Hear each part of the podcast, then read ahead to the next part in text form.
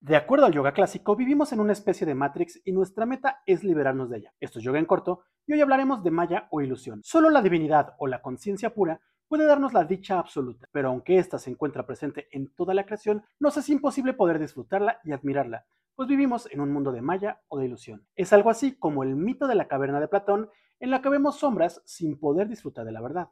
En los hinduismos se suele considerar que la realidad o todo el universo de apariencias fenoménicas son realmente ilusorias, es decir, hacen el tejido de Maya, y que por ende, por ejemplo, los seres humanos solemos tener karma al quedar muchas veces gozosamente atrapados en Maya. ¿Y cómo podemos romper con el Maya? A través del yoga podemos entrar en el estado de Nirvana Samadhi y romper momentáneamente con la ilusión, permitiéndonos entrar en contacto con la divinidad o conciencia suprema.